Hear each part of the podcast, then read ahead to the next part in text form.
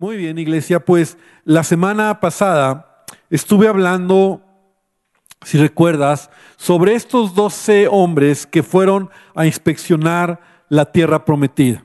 Eh, solamente quiero dar como un breve, una breve semblanza, porque el tema de hoy es, eh, es diferente, pero estos diez hombres, eh, cuando regresaron a dar el reporte, miraron las cosas tan negativas que en pocos minutos infectaron, ¿verdad?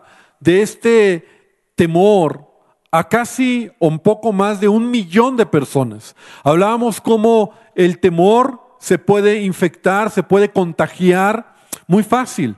Y es cuando alguien habla, es cuando tú no tienes cuidado de, de, lo que escuchas, te puede contagiar muy fácil. Sus palabras fueron, incluso el miércoles continué hablando de ello, eh, prácticamente era no se puede, ¿verdad? Es imposible, hay gigantes, nosotros somos como langostas, nos van a pisar, nos van a aplastar, la tierra es maravillosa, pero no se puede. Y ellos se derrotaron antes de pelear. Ellos se derrotaron antes de ir a la batalla, antes de mirar o esperar el poder de Dios en sus vidas. Y yo podría decir que su fe se puso a prueba. Pero no les alcanzó, aunque, aunque mira, ellos vieron milagros aún desde que salieron de Egipto, eh, vieron la mano de Dios, vieron cómo eh, Dios les libró con mano poderosa, cruzaron eh, el mar, el mar rojo, vieron milagros en el camino, en el desierto, pero no les alcanzó, no les alcanzó esa fe o, o poder mirar con los ojos de la fe. Y, desafortunadamente, cuando tenían que tomar la palabra y las promesas de Dios, no fue suficiente. Y sabes, hoy en día estamos viviendo lo mismo. Nuestra fe está siendo probada y va a ser probada. Así que, repite conmigo, mi fe está siendo probada. Quiero decirte que tu mayor problema o nuestro mayor problema no es la economía. Nuestro mayor problema no es la falta de trabajo o que te redujeron el sueldo o que tienes temor a contagiarte. Ese no es tu mayor problema. Tu mayor problema es cómo estamos procesando todo esto. Porque mira, en nuestra mente, en nuestros pensamientos, es donde va a venir la victoria o la derrota. O sea, antes de que suceda, tú ya obtuviste la victoria o la derrota en tus pensamientos, en tu mente. Nunca olvides, iglesia, nunca olvides, hermano, que la victoria está ahí, la verdadera batalla está en nuestra mente. Y como procesamos las cosas, ¿verdad? Como vamos a procesar lo que está sucediendo en nuestra vida, es lo que nos hará declarar, ¿se puede o no se puede? Y quiero leer algo que escribí y es, las convicciones más profundas se procesan en nuestra mente y se declaran con la boca. Las convicciones más profundas se procesan en nuestra mente, donde ahí donde en lo profundo de tu corazón tú dices, sí se va a poder. O dices, esto está difícil. Y lo crees tan profundamente que lo declaras con tu boca, pero no solo lo declaras, sino lo crees. Y de esa manera caminas. Estos diez espías creyeron profundamente en su corazón, en su mente, procesaron las cosas y, y, desde una manera o desde una visión muy natural, ellos dijeron, no se va a poder. Ellos miraron las cosas y ellos en su mente, a pesar de, como te decía, miraron o vieron milagros de parte de Dios, el poder de Dios y sabes, así puede ser la iglesia hoy. Y muchos creyentes pueden caminar así. Han visto la mano de Dios, han visto milagros en su vida, han oído milagros, han palpado el poder de Dios en sus vidas, pero aún así, aún así, este tiempo te puede dejar en el límite, te puede dejar solo en la intención, pero no cruzar eh, o dar los pasos para heredar lo que Dios ha prometido para ti. La realidad es que estos hombres les ganó lo que, lo que veían con sus ojos naturales y caminaron sin fe. Y hoy quiero hablarte de otra historia muy interesante, porque hace dos mil años, más o menos, dos mil años, hubo otro grupo de personas que igual estaban atemorizados, tal vez confundidos por todo lo que estaban viviendo. Y yo quiero que vengamos a la palabra de Dios y quiero que abras tu Biblia en el libro de Hechos, en el primer capítulo del libro de Hechos. Hoy te quiero hablar de 120 hombres, 120 personas que, que la Biblia nos enseña que vieron ascender a Jesús después de que resucitó. Y, las instrucciones de Jesús fueron muy claras para ellos. Quédense en Jerusalén hasta que reciban la promesa del Padre. Hechos capítulo 1 y voy a leer del versículo número 3 al versículo número 5. Y, me encanta, me encanta eh, el libro de Hechos.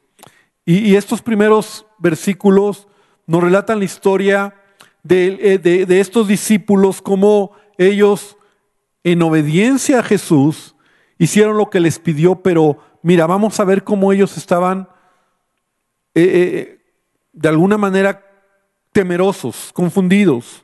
En el primer tratado, Teófilo, hablé acerca de todas las cosas que Jesús comenzó a hacer y a enseñar, hasta el día en que fue recibido arriba. Después de haber dado mandamientos por el Espíritu Santo a los apóstoles que había escogido, a quienes también después de haber padecido, se presentó vivo con muchas pruebas indubitables, apareciéndoseles durante 40 días y hablándoles acerca del reino de Dios. Y estando juntos les mandó que no se fueran de Jerusalén, sino que esperasen la promesa del Padre, la cual les dijo, oísteis de mí, porque Juan ciertamente bautizó con agua, mas vosotros seréis bautizados con el Espíritu Santo dentro de no muchos días. Y quiero partir de, esta historia que vayamos pensando un poquito lo que sucedió. Porque estos hombres regresaron a Jerusalén, como lo dice aquí la escritura, y llegaron a, una casa, a un aposento alto. Un aposento alto era el segundo piso de la casa, ¿verdad? Para que lo podamos entender. Y, dice la palabra que ahí se hospedaron, ahí estaban ellos. Yo no sé lo que pasaba por la mente de ellos, porque mira, vamos a, mirar cómo, cómo estaba la situación. Cuando Jesús estaba en la tierra, ellos le siguieron. Y, Jesús empezó a hacer o a tener gran fama. Jesús caminaba en, entre la gente, sanaba a la gente, hacía milagros, liberaba a los endemoniados y cada vez multitudes le iban siguiendo. Es más, la, palabra de Dios nos dice que en una ocasión ahí en Mateo 15, Él le dio de comer a cuatro mil hombres, sin contar mujeres ni niños. Entonces, si tú haces más o menos una, una operación, una multiplicación, dices, bueno, si eran cuatro mil hombres sin mujeres, considerando que siempre son más las mujeres que los hombres, esa multitud eran más de 10 mil personas. Ahora piensa 10 mil personas alrededor de Jesús. Aquí en la iglesia, no sé, cuando, nunca hemos estado todos, pero si estuviéramos todos, que somos dos mil, dos mil y fracción de personas, y somos muchos. Ahora, 10 mil personas siguiendo a Jesús. Y Jesús sanando, Jesús liberando, Jesús eh, eh, mostrando y hablando de tal manera que la gente se sorprendiera un gran, un gran tiempo, un gran avivamiento. Yo creo que estos discípulos que estaban cerca de Jesús, ¿verdad? Yo creo que ellos disfrutaban ese momento de gloria. Eh, yo creo que disfrutaban cuando Jesús callaba a los fariseos, cuando Jesús confrontaba a los religiosos, porque los religiosos no aguantaban este tiempo, este momento, ¿verdad? Entonces ellos disfrutaban porque, porque veían todo lo que Dios lo que Jesús estaba haciendo. Pero un día todo cambió. Repite conmigo, un día todo cambió. Un día todo cambió. Y de tener ese, o de vivir ese tiempo tan glorioso, que por lo menos fueron tres años, un día todo cambió. Jesús fue tomado preso, fue crucificado, murió. Mucha gente que le seguía, ¿verdad? Incluso de estos miles que le seguían, la palabra nos deja ver que son los mismos que, que le negaban, son los mismos que gritaban, crucifícale. Eh, los mismos discípulos salieron huyendo, confundidos, temerosos, corriendo por su vida. No sabían lo que estaba pasando. Un día todo cambió. Y aunque Jesús y cuando Jesús muere parece que todo se acaba. Pero gloria al Señor porque Jesús resucita. Y Jesús se aparece a ellos. La palabra de Dios nos enseña que Jesús se aparece a sus discípulos, a los doce, pero también a más se le empezó a aparecer. Y por 40 días, como lo veíamos aquí en Lucas, por 40 días Jesús estuvo con ellos y les estuvo dando instrucciones específicas pero ahora Jesús, mira, esto es interesante, ahora Jesús se vuelve a ir. Y ellos lo ven ascender al cielo en una nube. Y dos ángeles que están ahí cerca les dicen, Jesús, así como ha ascendido al cielo, un día va a regresar. Y ellos se van a Jerusalén. Y ahí están en el aposento alto. Ahora podemos tener idea de lo que son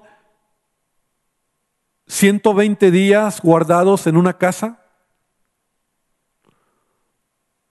Nosotros no llevamos 120 días todavía. Pero empezó a pasar un día, dos días, tres días, una semana y, y, no pasaba nada. Ellos no sabían lo que iba a pasar. Ellos no sabían lo que iba a acontecer, ellos solamente estaban siendo obedientes a las palabras de Jesús. Y es ahí donde quería llegar.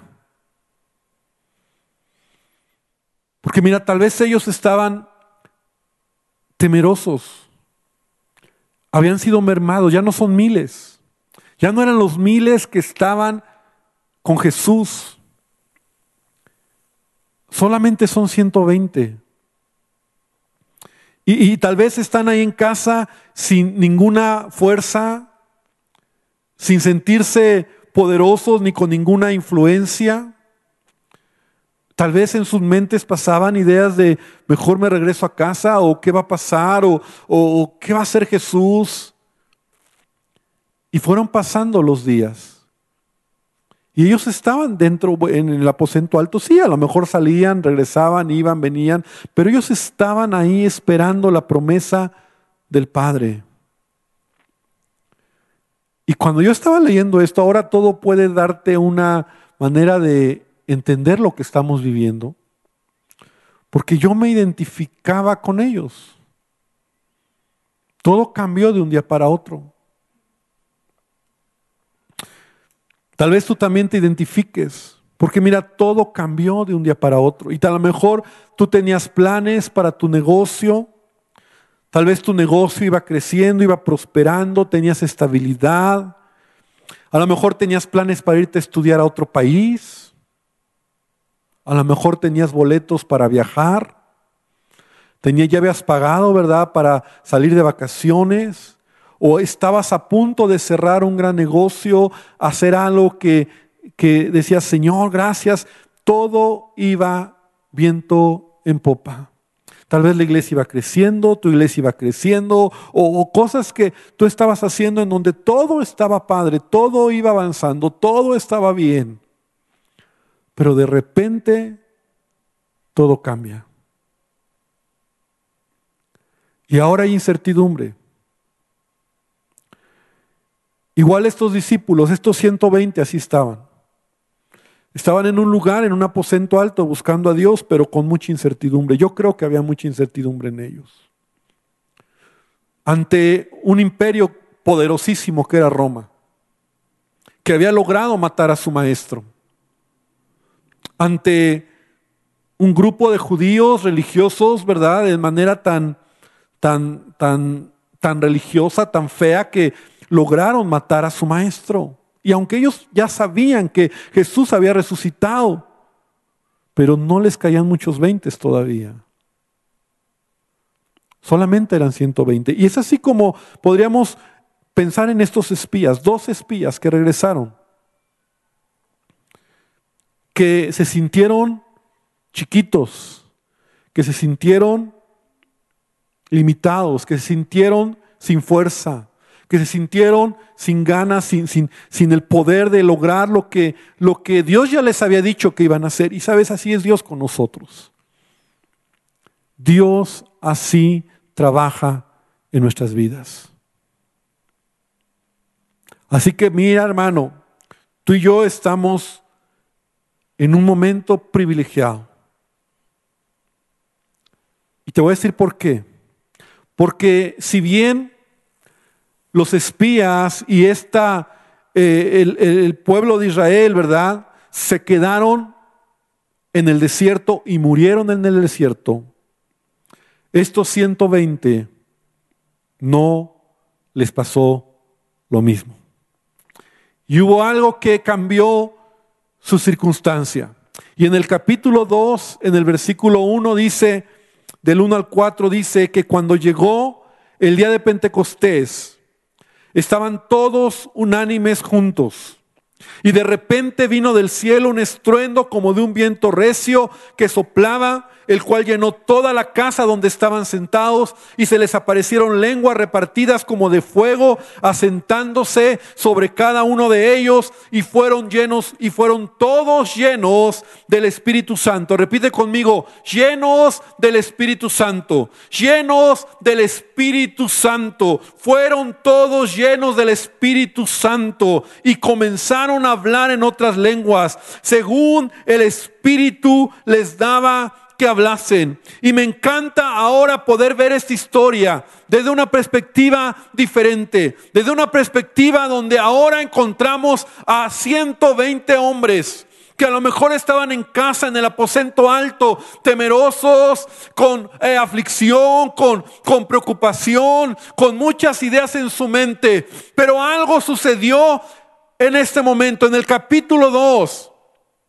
Dice que el Espíritu Santo descendió sobre estos 120 hombres. Y te voy a decir algo, iglesia. Dios conoce tu debilidad. Dios conoce nuestra debilidad. Por eso Él ha enviado al Espíritu Santo para que more en nosotros y nos lleve a vivir una vida sobrenatural. La diferencia de estos 120 es que ellos vivieron una experiencia que transformó su vida. Una experiencia que les llevó a mirar las cosas de manera diferente. Una experiencia que hizo que su visión, su pasión, su manera de entender la vida fuera total y radicalmente distinta.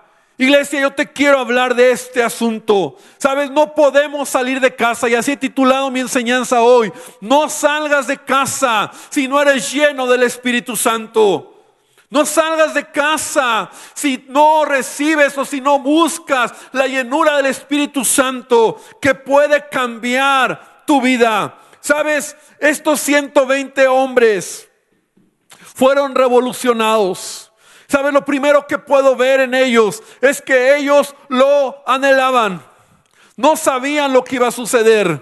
La palabra de Dios nos enseña que estaban ahí en casa. Pasaron 50 días desde que Jesús O, desde que, desde que, desde que había venido una fiesta importante cuando había sido la fiesta de Pascua y 50 días después había una fiesta importante en Israel, que era la fiesta de Pentecostés, o de los primeros frutos, o la fiesta de las semanas. Y es el momento cuando el Espíritu Santo es derramado sobre los discípulos. Ellos esperaron ahí en casa. Ellos estaban tal vez con temores, con incertidumbre. Pero mira, la palabra de Dios nos enseña que llegó el momento donde el Espíritu Santo fue derramado en sus vidas. Ahora quiero que vengas conmigo una escritura en 1 Corintios capítulo 15, versículo 4 al versículo número 6. Y el apóstol Pablo nos está relatando algo muy interesante Dice, y que fue sepultado, está hablando de Jesús, y que resucitó al tercer día, conforme a las escrituras, y que apareció a Cefas y después a los doce, y después apareció a más de 500 hermanos a la vez. Repite conmigo, 500 hermanos a la vez. Jesús apareció a más de 500, a más de 500 hermanos, los cuales muchos viven aún y otros ya duermen. Cuando yo estaba leyendo esto, recordaba este pasaje. Yo me preguntaba, ¿y dónde quedaron los otros por lo menos 380 que vieron a Jesús resucitado?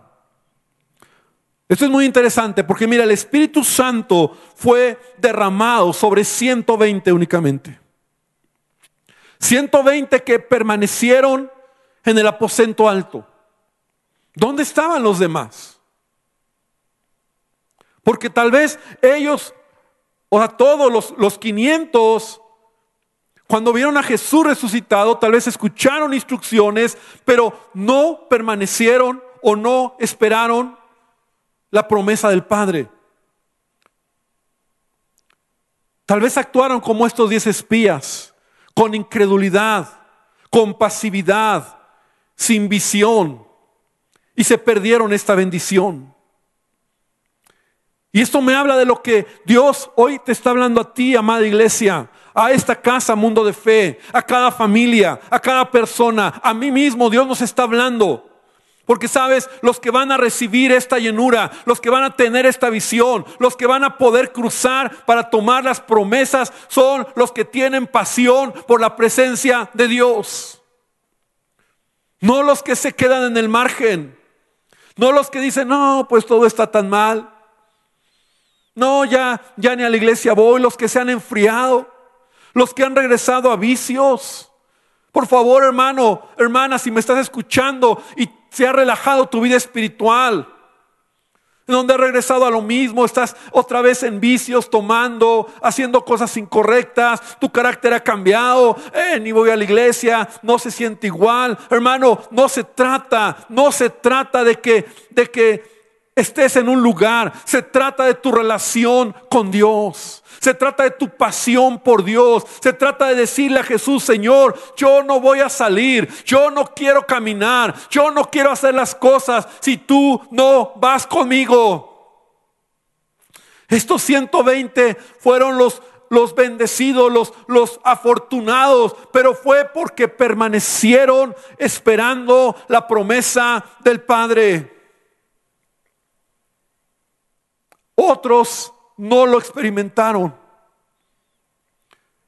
El inicio de la iglesia neotestamentaria, ¿verdad? Las primicias de los primeros o de los creyentes que se levantan para predicar el Evangelio, que tienen esta experiencia poderosa, solo fueron 120. Y yo te pregunto, ¿serás de los que van a ver la gloria de Dios en este tiempo? Y yo digo, amén. ¿O seremos de los que nos quedemos detrás? Porque la mentalidad no ha cambiado. Porque lo que necesitamos es la llenura del Espíritu Santo. Mira, el bautismo del Espíritu Santo era necesario, era necesario, era necesario para quemar eh, toda impureza. Todo temor, toda intención equivocada. Eh, hermano, necesitamos la llenura del Espíritu Santo en nuestra vida. Necesitamos ser llenos de su presencia para que Él queme todo aquello que estorba. Juan dijo acerca de, Jesús cuando, cuando está hablando como, él, como de Jesús, como el Cordero de Dios. Él está diciendo, yo no soy digno de desatar la correa de su calzado. Él los bautizará en Espíritu Santo y fuego. Y así lo dice Hechos capítulo 2, que aparecieron, apareció como fuego, dice, fueron todos llenos del Espíritu Santo y aparecieron lenguas repartidas como de fuego. El fuego purifica. El fuego, el fuego quema todo temor, el fuego quema toda malintención. Y yo oro para que este día, hermano, iglesia, podamos decir, Señor, Espíritu Santo, llena mi vida y quema todo lo que no te agrada. Hay temores, hay angustia. A lo mejor las cosas no están saliendo bien. Señor, quema de mí, quita de mí toda impureza, ese mal carácter, ese vicio al que he regresado. Quémalo en mi vida, pero no va a ser solo diciéndolo, deseándolo. Tenemos que buscar la llenura del Espíritu Santo. Estos 120 fueron revolucionados. ¿Sabes? De ser hombres que estaban escondidos o estaban guardados en, en el aposento alto en casa, tal vez con temores, tal vez siendo minoría, ¿qué podían hacer 120? Ahora vemos a estos mismos 120 que se levantan con poder y con valor para predicar el Evangelio. No ven sus circunstancias. Si los diez hubieran estado aquí, tal vez hubieran dicho, no se puede. Ellos son más. El pueblo romano, los el imperio romano nos va a matar. Los religiosos nos van a destruir. No conocemos. Pero sabes, los 120, cuando fueron llenos del Espíritu Santo, recibieron algo que, que tú y yo necesitamos. Hechos 1.8. Me encanta esta escritura, pero recibiréis poder. Poder, iglesia, recibiréis poder. Necesitamos al Espíritu Santo, la llenura del Espíritu Santo para tener poder. Esta palabra poder, dunamis, esta palabra que habla de de fuerza, de, la capacidad interior, de la potencia interior que solamente viene por el poder del Espíritu Santo. Eres diferente cuando tienes la llenura del Espíritu Santo. Haces cosas que no has hecho. Crees en cosas que no has creído. Miras cosas que no has mirado. Porque el poder del Espíritu Santo está en ti. Iglesia, ¿cómo te lo digo? Necesitamos la llenura del Espíritu Santo el poder de Dios, el poder, el dunamis, esa, esa fuerza en mi vida que me lleva a ver milagros, a ver señales, a ver maravillas. Cuando ellos fueron llenos del Espíritu Santo, en ese momento recibieron el poder y salieron llenos del poder del Espíritu Santo. Y mira, les llevó y les dio claridad a lo que tenían que hacer ellos salieron llenos. Y el Espíritu Santo les dio pasión, les dio visión, les dio propósito. El Espíritu Santo se convirtió en su guía. Wow, iglesia. Necesitamos la llenura del Espíritu Santo. No podemos salir de casa, mira, ya falta poco. Y tal vez tú tienes retos, no tienes trabajo o tienes que trabajar doble ahora en tu negocio, o Señor, ¿qué tengo que hacer? O la misma iglesia. Yo tengo mis retos. Yo digo, Señor, ¿qué vamos a hacer? ¿Qué sigue? ¿Cómo lo vamos a hacer? Señor, yo necesito ser lleno de tu Espíritu Santo. Mis ojos naturales me, hacen ver lo negativo del asunto. Pero sabes, cuando tienes el poder del Espíritu Santo, Cuando tienes la llenura del Espíritu Santo, cuando realmente tú eres el que el que dejas que la presencia de Dios llene tu vida, las cosas no van a ser diferentes. No te hablo de la llenura solo como una experiencia pentecostés. No te hablo solo como un momento para hablar en lenguas y ya tuve la llenura. No, te hablo como un estilo de vida. Oh, yo recuerdo cuando fui bautizado por el Espíritu Santo, tendría 18 años más o menos, 17 años. No se me olvida esa experiencia. Fue en una velada de oración y yo quería la llenura del Espíritu Santo en mi vida. Y en algún momento en esa velada recuerdo que hubo llamamiento para, para recibir la llenura. Pasé al frente y clamé al Señor y fui lleno del Espíritu Santo. Fue una experiencia muy padre, muy especial. Muy especial. Cuando yo regresé a casa, recuerdo que como fue velada, llegué al amanecer y, y, yo me dormí porque estaba cansado y cuando desperté yo decía, y si hago algo y el Espíritu Santo se va de mí, porque fue una experiencia tan única, tan especial, que yo tenía temor de que el Espíritu ya no estuviera en mi vida, o solo haya sido esa noche. Pero fui creciendo en mi vida espiritual, fui madurando en mi vida espiritual y entendí que no es solo una experiencia. Necesitamos de la llenura del Espíritu Santo todos los días. Los que no tienen esta pasión por ser llenos serán como los otros 380 o como los espías, como los 10, que no tomaron o no, no, no vivieron la experiencia de poseer la tierra que Dios les había prometido. Quiero terminar con este pasaje que está en Hechos capítulo 2, versículo 43 al 47.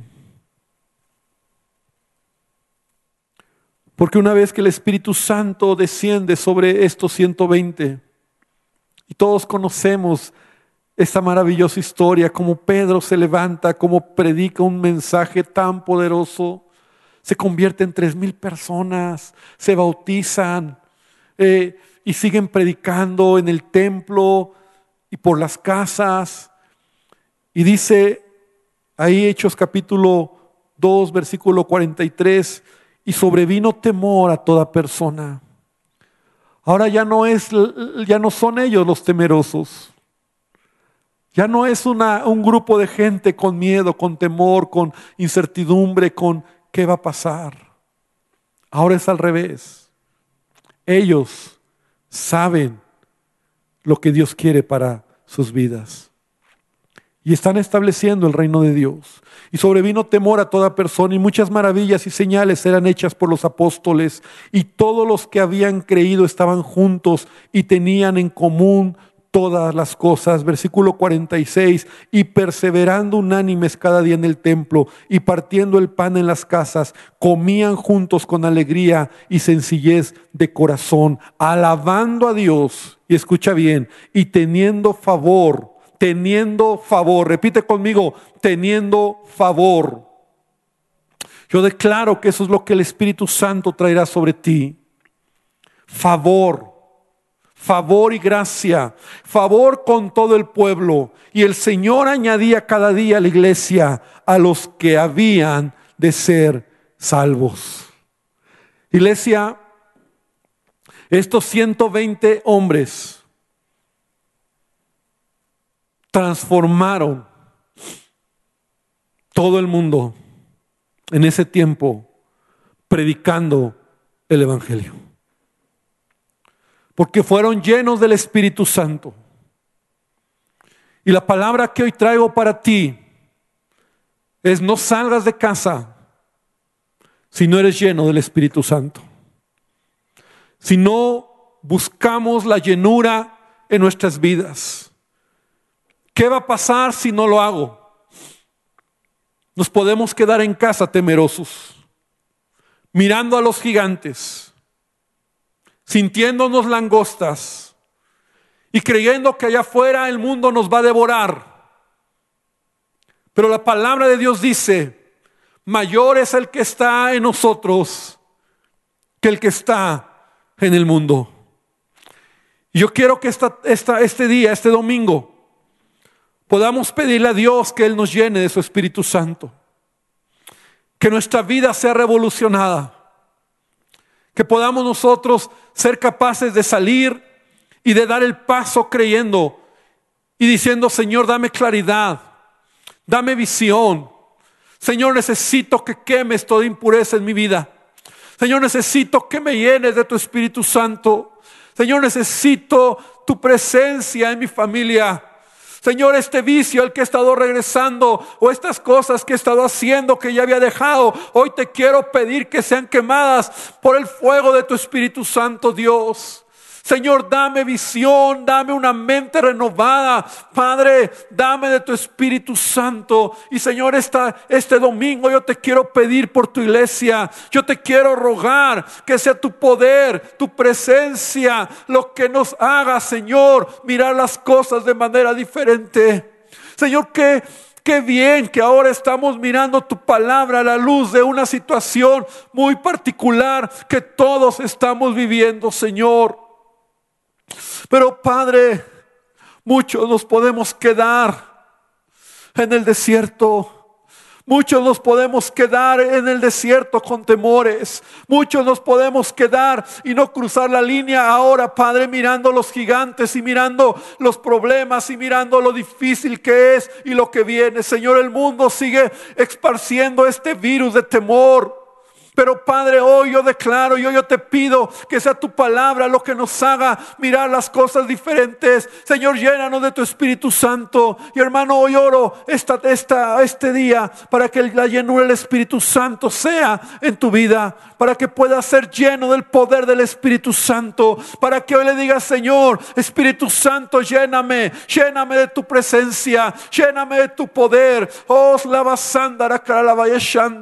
Oh, derrama de tu Espíritu Santo, Señor, a cada vida. Señor, es la llenura. Es tu presencia, Dios, lo que puede cambiar y revolucionar nuestras vidas, Señor. No estamos hablando de una sola experiencia. No estamos hablando del día en que fuimos llenos, hablamos en lenguas y ya, Señor. Estamos hablando de un estilo de vida. Estamos hablando de una mentalidad renovada. Estamos hablando, Señor, de un corazón Señor, que es quemada toda impureza y toda intención equivocada. Y yo te pido este día, Señor, que tú derrames de tu espíritu sobre tu iglesia, Padre, sobre cada uno de los que estamos escuchando esta enseñanza. Derrama de tu Espíritu Santo en los hogares, en las casas, ahí en tu cuarto, ahí en tu sala, ahí en tu comedor donde tú estás escuchando Hoy recibe y recibe y dile, Señor, lléname con tu Espíritu Santo. Y Señor, que podamos ser como estos 120 que cruzaron el umbral del temor, del sentirse que todo lo habían perdido y pudieron ver tu gloria, Dios. Y oro para que tu iglesia también se levante, Padre Señor, que nos levantemos con el poder de tu Espíritu Santo para seguir extendiendo tu reino. Gracias, Señor, por esta palabra. Y gracias, Padre, por tu fidelidad. Bendícenos, Señor, en el nombre de Jesús. Amén y amén.